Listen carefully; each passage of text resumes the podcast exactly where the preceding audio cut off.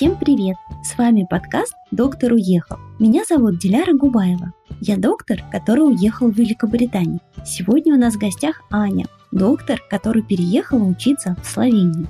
Немного фактов про Словению. Словения – это маленькая страна, которая находится между Италией, Австрией, Хорватией и Венгрией. Население всего 2 миллиона, но она занимает 36 место в экономике. Неплохо. Словения разговаривает на славянском языке, столица Любляна. Я там никогда не была, но в интернете говорят, что это очень красивая горная страна с высоким уровнем биоразнообразия. Словения является единственным бывшим коммунистическим государством Европейского Союза, который одновременно входит в состав еврозоны, Шенгенской зоны, Организации по безопасности и сотрудничеству в Европе, Совета Европы и НАТО. В Словении насчитывается от 400 до 600 медведей. Это одна из самых больших популяций бурого медведя в Европе. Я не знаю, зачем вам этот факт, но я рада, что можно быть 36-й экономикой мира и иметь столько медведей.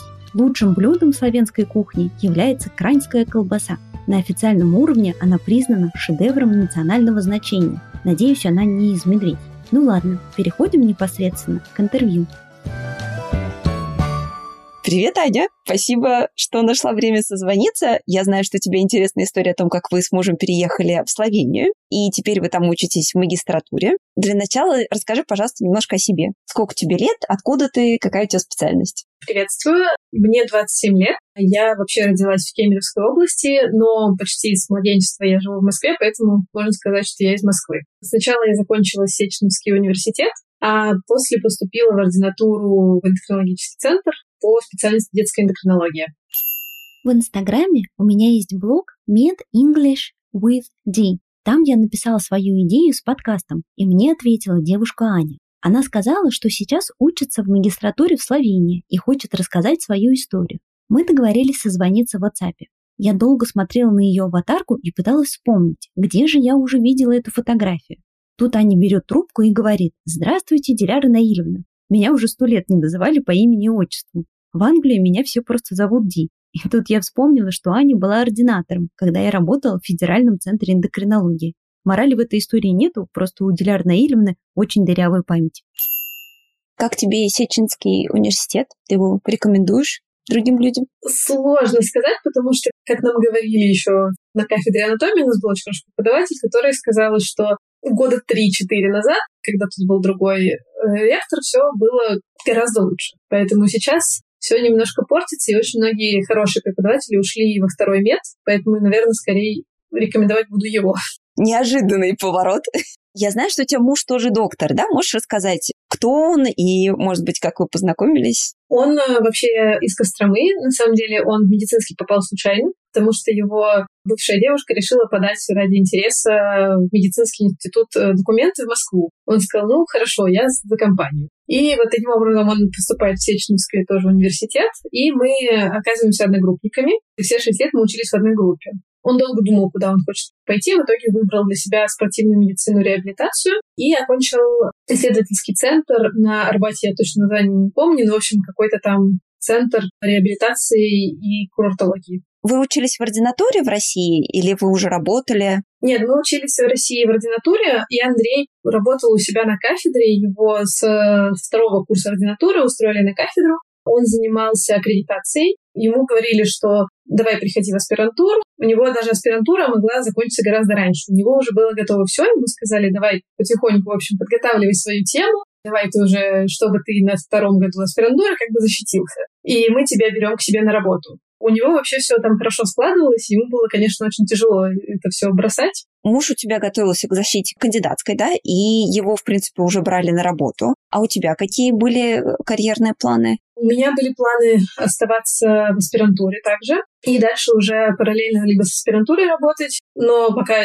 было непонятно, получится это или нет, либо впоследствии после аспирантуры потихоньку тоже находить работу. А как так получилось, что вы оказались в Словении? Когда, получается, еще был февраль 22 года, в тот момент, когда все началось, мы уже поняли, что, наверное, пора думать, куда двигаться дальше. То есть это было неожиданно? Не так, что вы заранее планировали? Это было неожиданно. У меня была мечта уехать учиться в Европу, потому что я еще на пятом курсе съездила на практику. В Австрию прожила там месяц, работала в больнице, На тот момент я не думала, что там много подводных камней. Я просто ходила и говорила, вау, я в восторге от вашей больницы, я в восторге от всего, я хочу здесь работать и жить. И мне очень повезло, я случайно встретила на последней своей неделе врача из Белоруссии, и она мне рассказала, что на тот момент был более простой процесс подтверждения диплома. Можно было просто написать кандидатскую, только на немецком языке, и как бы за год-два в целом ты готов работать врачом в Австрии. Сейчас процесс немножко изменился. Ну, в общем, она мне сказала, что это все не так сложно и страшно. Но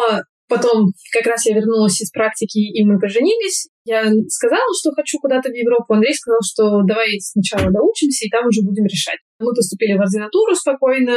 Мои родители знали, что я куда-то хочу, но сказали, мы не лезем. Вы семья теперь отдельная, вы решайте сами. Получается, когда был февраль, я напомнила о том, что тут помнишь, я когда-то тебе давно сказала.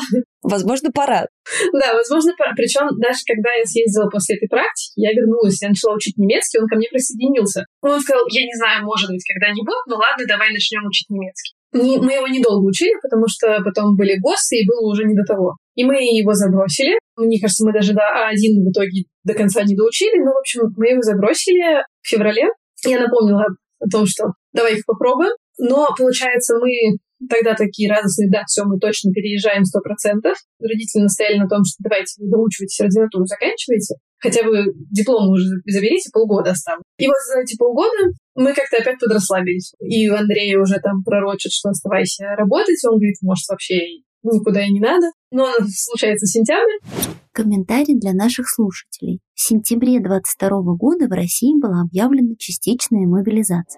Я начинаю просто судорожно искать билеты, куда его отправить. Он уже был в аспирантуре, я тоже уже была в аспирантуре. И получается, я ему просто ищу билеты по принципу куда-нибудь, нахожу ему билеты в Ташкент, отправляю его туда и говорю родителям, что вот так и так. И мне папа говорит, а ты что вообще молчишь? У тебя там сестра двоюродная. Почему забыла? Получается, он уезжает, и я еще неделю остаюсь доделать все документы, потому что я на тот момент не знала, что там нужно. Я просто писала доверенности генеральные на всех, что если вдруг что, за меня тут что-то решат. А, единственное, что я успела, я заказала справки о несудимости. Я не знала, нужны они, не нужны, но мало ли они пригодятся. И дипломы, соответственно, просто все собрала, и так уехали мы. Мы приехали в Ташкент. Там у Андрея очень хорошо сложилось, потому что у моей сестры знакомый открывал как раз клинику реабилитации. И он очень рад был, что врач из Москвы, он говорит, ой, все, мы с удовольствием тебя берем. Неважно, что ты там как бы только что выпустился, приходи. Получается, чтобы врачу из России уехать в Ташкент, не нужно сдавать никаких экзаменов, да, там можно легально работать. Да, именно страны СНГ, я вот не знаю насчет Армении, но Узбекистан точно. Наши дипломы там котируются, ничего не нужно подтверждать, приезжаешь, работаешь. Еще в Казахстане то же самое. У него все хорошо там получалось, он там достаточно долго работал, я выходила периодически как бы под пациентов, потому что прям такого постоянного потока не было. Там был э, эндокринологический центр, но они мне сказали, что у них пока вакансий нету, они будут иметь в виду, если появится, они меня позовут. Ну и я как бы понимала, что Ташкент — это очень классная страна, там тепло, очень добрые люди, и главный плюс — наши дипломы котируются, но все равно мечта-то была куда-то дальше. Какую-то страну Европы стали выбирать. Сначала выбор пал на Германию, и встал вопрос о том, что нужно получить шенген, но таким образом, чтобы не возвращаться в Россию. Мы нашли вариант, самый простой на тот момент нам показалась Турция, потому что она достаточно легко давала всем ВНЖ. А на основании ВНЖ можно, соответственно, спокойно в Турции получить шенген. А мы приезжаем в Турцию, прям, получается, это январь 23-го, подаем вернее, на ВНЖ, все нормально. Параллельно еще запускаем процесс в Германии, знакомые подсказали человека, который сказал, что у него есть стопроцентные варианты с больницами в Германии, потому что довольно-таки долго врачи ищут себе практику, а у него прям вариант есть, куда нас с удовольствием возьмут, и вообще все прекрасно. Ну и мы радостно обрадовались, что вот у нас все хорошо складывается, но через две недели нам сообщают сначала, что вам отказано в ВНЖ в Турции. Как раз начали отказывать почти всем россиянам. И второй момент, нам сообщают, что у него в Германии тоже ничего не сходится. Эти больницы, к сожалению, отказываются, и он вряд ли может помочь. При этом уже все это время в Ташкенте, получается, с сентября до января я прям интенсивно учила немецкий. Он мне так легко шел, я даже не ожидала, что он так легко у меня пойдет. И, соответственно, тут нам говорят, что все эти идеи закрываются. Может быть, надо было, конечно, дальше продолжать с Германией, но я сказала, так, значит, это знак, Германия нам не вариант, мы ищем дальше. Мы вернулись дальше в Ташкент из Турции и стали думать, какие еще варианты. И тут мои родители подсказывают, говорят, а вот мы нашли такой вариант учебы в Словении. Вообще так сложилось, что мы были в Словении в 2019 году прямо перед самым ковидом. То есть мы примерно представления имели, что это за страна, но она маленькая, но она нам понравилась еще тогда. И родители говорят, а вы не хотите рассмотреть этот вариант? Почему бы и нет? Э, мы стали узнавать, они нам дали контакты компании, но вот сейчас, кстати, мы, пройдя все эти этапы, мы поняли, что в целом, если бы мы не сильно торопились, и если бы у нас не было этой истории о том, что нам уже несколько раз отказали, это очень легко сделать самостоятельно, очень легко поступить самостоятельно. В университете с тобой свободно общаются все на английском языке, то есть полностью отвечают на почту у нас, потому что сейчас много знакомых, ну, именно здесь кто поступает, все говорят, что вообще проблем никаких не было, сложностей никаких не было. Ну да, там бывают моменты, которые, например, нужно пойти получать ВНЖ, они не очень знают, куда и как пойти. То есть в целом нужды прям такой в компании нет. Но мы все равно выбрали, нам предложили варианты, на кого можно учиться. Я спросила, может быть, можно выучиться на медсестер. На что нам сказали, вы знаете, это будет очень странно, потому что вы же будете поступать с дипломами врача, и сразу же возникнет вопрос, а почему вы решили спуститься на ступень ниже? И потом, если вы решите работать врачами, вам будет очень много вопросов. Мне предложили вариант выучиться на косметолога, а Андрею сразу же предложили медицинский менеджмент. Мы смотрели в столице в Любляне и в второй по величине город в Мариборе, где в итоге мы и выбрали косметологии в Любляне оказалось, что мне нужно сдать экзамены. Причем они засчитывали мне биохимию, то есть анатомию, все, что касается моего диплома, засчитывали, но не засчитывали различные массажи лица, инъекции лица и так далее. То есть чему еще нужно дополнительно учиться. Я сказала тогда, давайте я тоже выбираю с Андреем вместе медицинский менеджмент, потому что у него-то была всегда мечта уйти в это направление. А я больше хотела чисто временно зацепиться за ВНЖ, подтянуть язык и уже заниматься подтверждением диплома. Потому что я прям уже точно поняла, что врачом оставаться точно хочу. Посмотрим, как там с медициной будет, потому что много мракобесия, много особенностей. Вот особенно мы тут слышали назначение терапевтов видели, там просто в чате делятся люди, там всякое женщине с больным коленом предложили прикладывать капустный лист тот лист, на который светит солнечный свет, вот его надо прикладывать к больной коленке. Солнечная сторона капустного листа. Да, да, да. Вот и это назначение терапевта. Я не понимаю, как это возможно. То есть это же европейская страна, они все говорят на английском, они наверняка читают научную литературу, но, видимо, и там тоже есть любители капустных листов.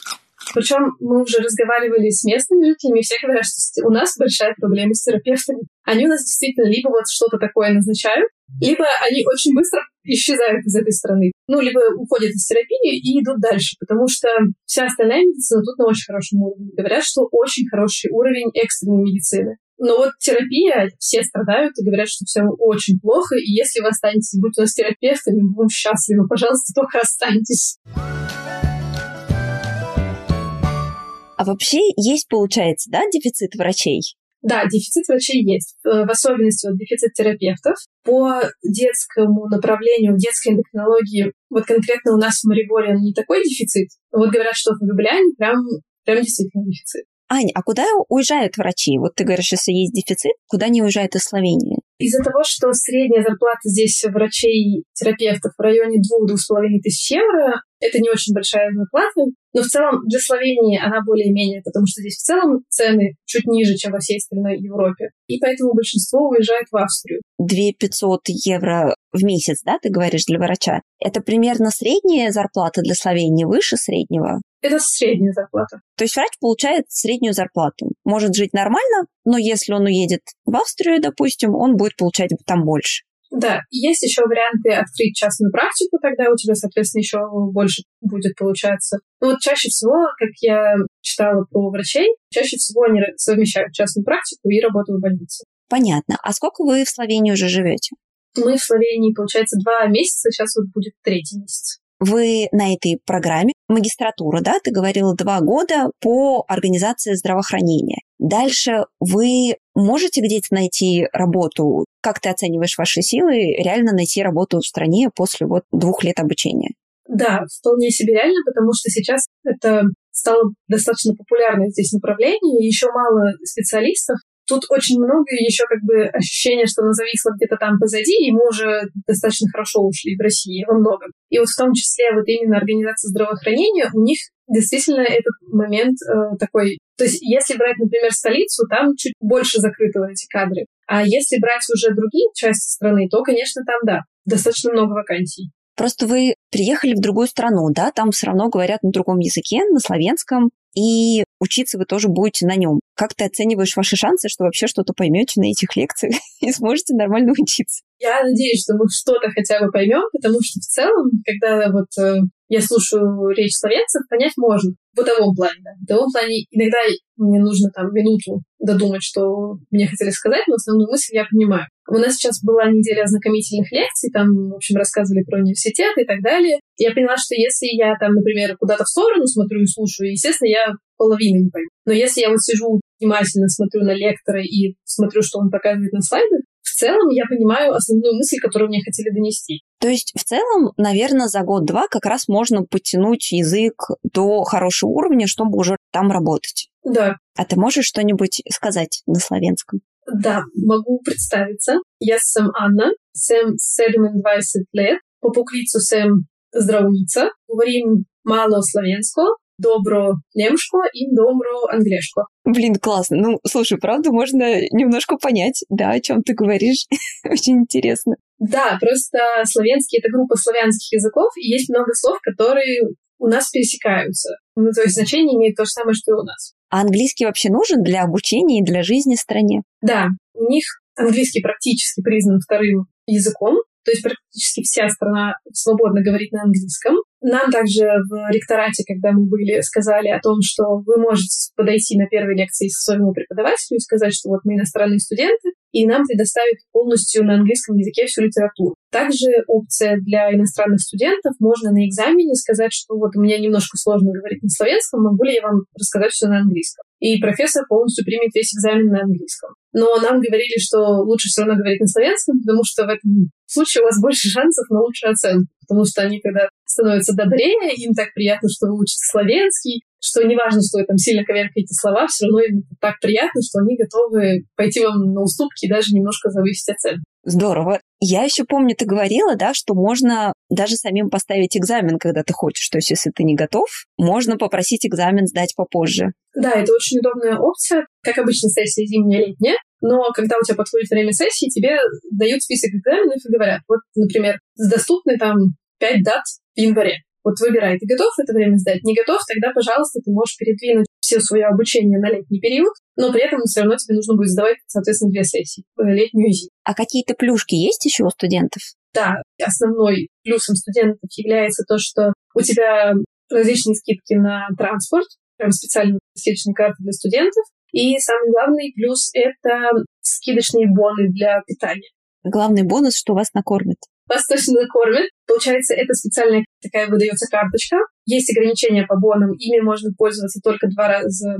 Там, получается, один раз в 8 часов. Входит полностью полноценный обед, то есть первое, второе и какой-то десерт. И напиток. Это либо вода, либо сок, в зависимости от того, что предлагает ресторан. Практически все рестораны вот в Любляне, то есть в столице, и у нас в нашем городе в Мариборе практически все рестораны предоставляют специальное меню по бонам. Получается, из этих бонов в этом году поставили так, что 6 евро из этих бонов платит правительство, а остальное платишь ты. Обычно обед где-то в районе 9 евро студенческий, то есть, получается, ты платишь всего 3 евро за свой полноценный обед. Это невероятно. То есть практически за 300 рублей ты получаешь полноценный обед в кафе, то есть вы эти боны получаете, несмотря на то, что вы иностранцы и учитесь платно, и вы вообще в магистратуре, а не в университете или в колледже. Вообще не важно. И самое главное, здесь вообще нет ограничений по возрасту. То есть тебе 50-70 лет, сколько хочешь лет, ты всегда можешь прийти учиться, и всегда, потому что ты студент, ты получаешь вот эти боны. И это супер круто. А ты можешь пообедать два раза в день?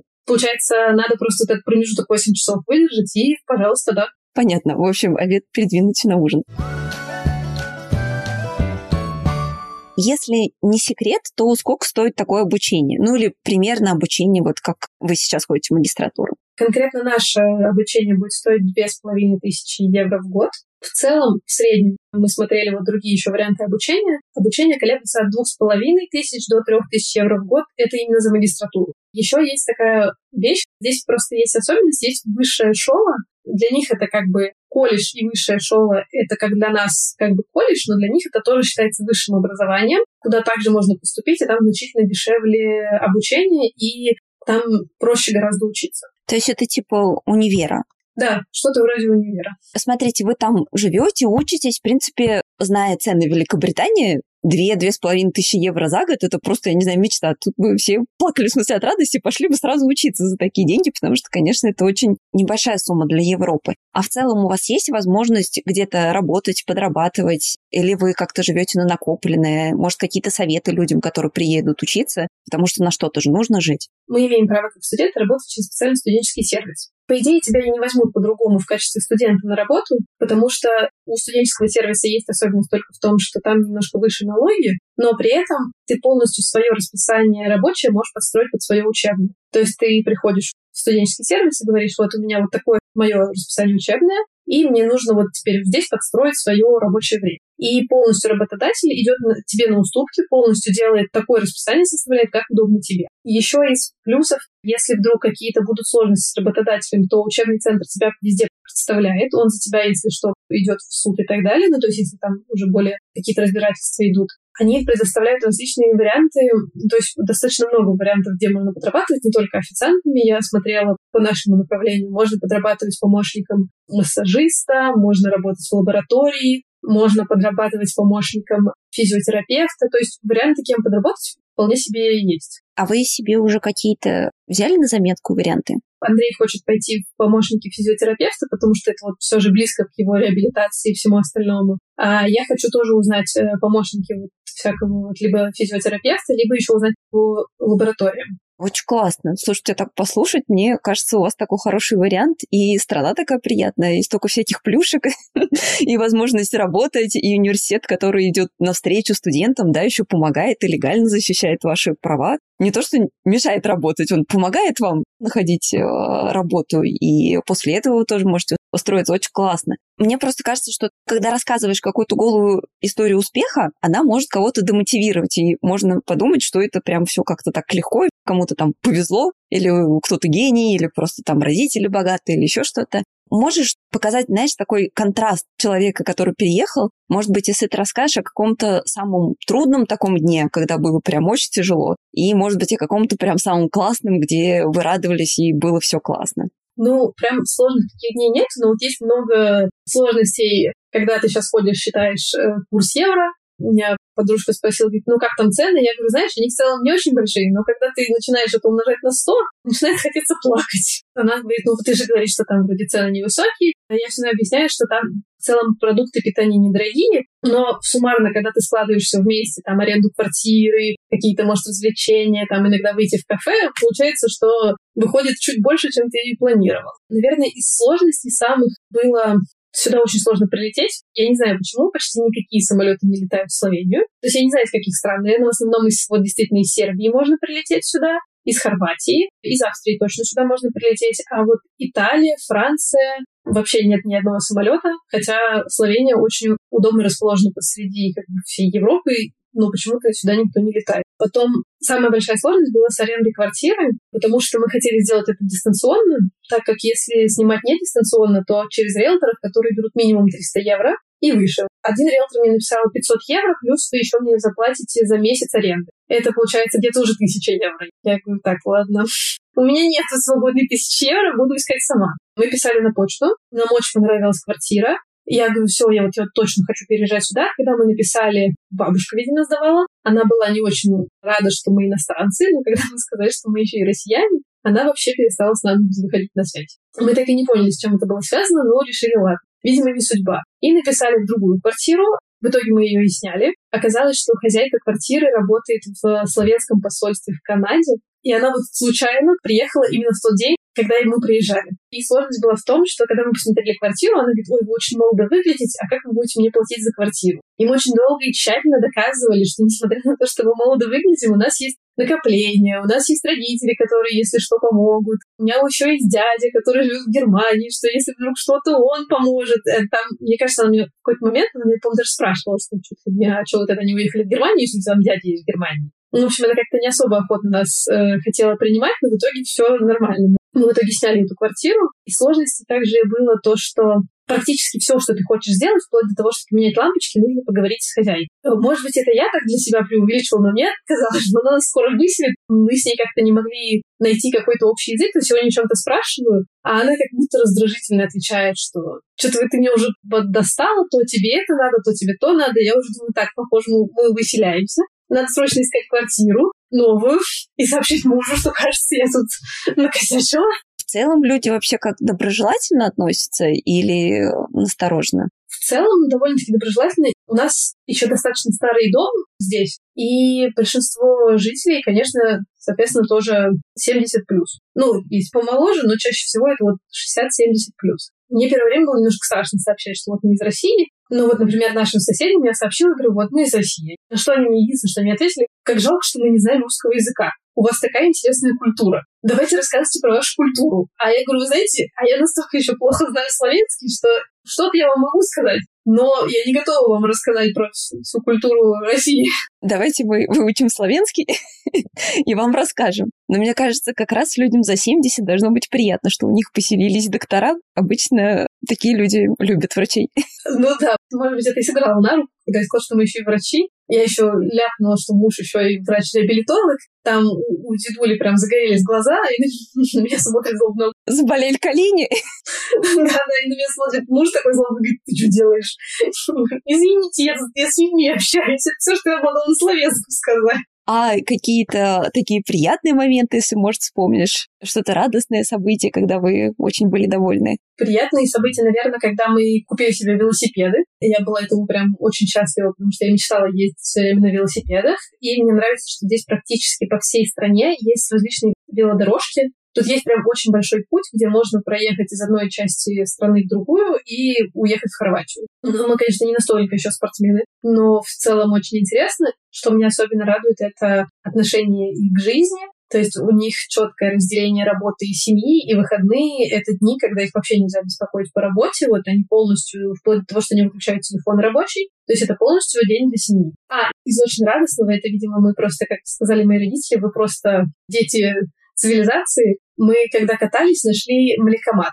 В общем, там свежее молоко. То есть ты приходишь, ставишь бутылку, нажимаешь на кнопочку, и тебе наливается свежее молоко. Прямо из-под коровки. Я рассказываю родителям, говорю, вы представляете, там млекомат, папа такой говорит, ну, если ты нормальную корову подарила, еще бы ладно.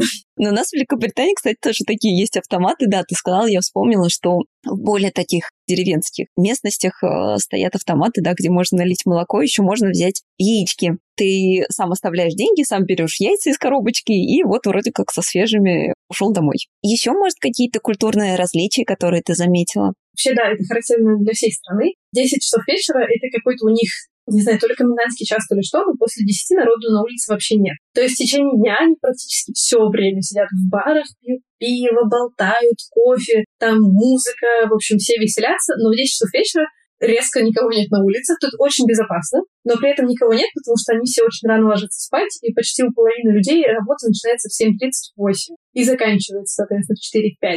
У них еще вот это вот есть то, что мы привыкли иногда подольше сидеть переработать. У них это прям принципиально, что нет, вот 4 часа я ухожу домой.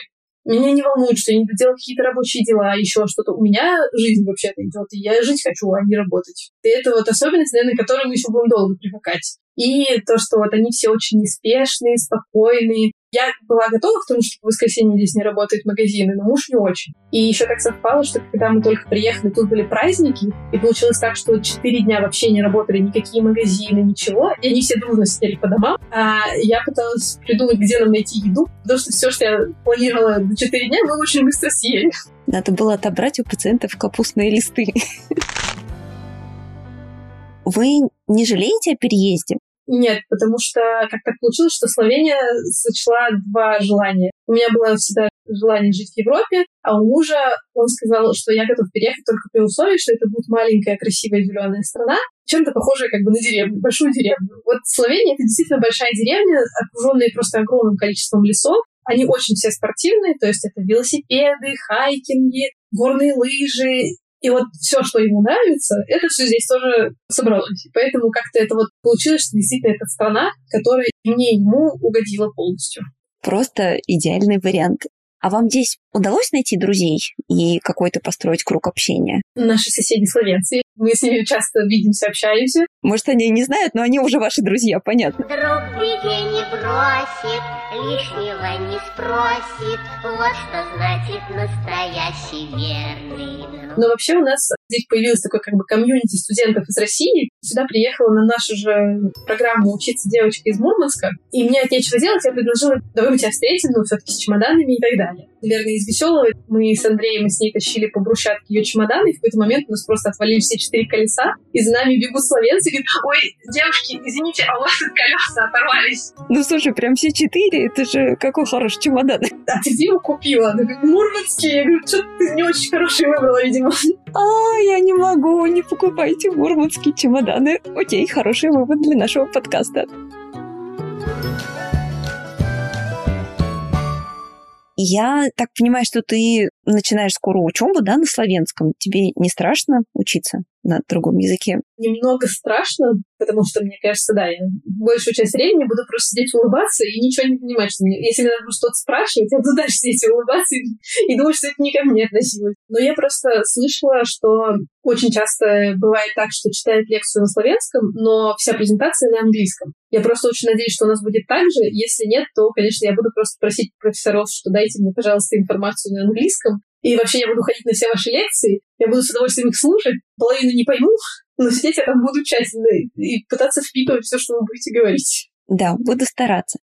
Аня, расскажешь, что тебя поддерживает в трудную минуту? В основном, наверное, моя мама, потому что она умеет как-то сказать правильные слова в нужный момент. И даже если я прям совсем расстраиваюсь, она мне что-то говорит. Я не знаю, как она так находит эти правильные слова, но, в общем, она мне что-то говорит, я их перевариваю, и потом понимаю, что да, действительно, надо собраться и продолжать работать или продолжать действовать. Блин, очень классно. Что ты хочешь сказать медикам, коллегам, которые нас сейчас слушают? Что не надо бояться пробовать что-то новое для себя, начинать новый язык, начинать э, все сначала. Вообще не обращать внимания на свой возраст. Просто вот если хочется начать все сначала, то вообще все бросайте и начинайте сначала. Потому что для меня пример. Моя мама в 50 лет сказала, что я не хочу быть больше информатиком, я хочу быть дизайнером. И пошла выучилась на ландшафтного дизайнера. А потом такая, нет, не хочу ландшафтного дизайнера, хочу быть просто дизайнером. И выучилась дальше на дизайнера. Ее вообще не останавливает ни возраст, ничего. И я поняла, что это действительно так и надо жить по жизни. Вот не нравится, меняй. И она счастлива. И она счастлива, да. Спасибо большое, Ань, что ты пришла. Нам было радостно тебя послушать и узнать что-то новое о такой красивой стране. Спасибо большое. Я тебе желаю удачи, твоему супругу. Мне прям невероятно радостно, что вы в таком красивом, милом, доброжелательном месте, и хочется думать, что у вас прям там все будет зашибись. Спасибо большое. Аня очень любезно написала целую инструкцию о том, как переехать учиться в Словению. Этот документ я опубликую в своем телеграм-канале «Доктор уехал». Заходите. В следующий раз мы поговорим с Кириллом. Он доктор, который уехал из Питера в США. Это был подкаст «Доктор уехал». Подкаст с рассказом о жизни врачей, которые переехали за границу. Расскажите о нас своим друзьям и коллегам. Подписывайтесь на наш подкаст «Доктор уехал» на Яндекс Музыке, Apple и других платформах. Пожалуйста, ставьте нам лайки и оставляйте комментарии. Будьте счастливы и до встречи в следующем эпизоде. Музыка взята с сайта Purple Planet.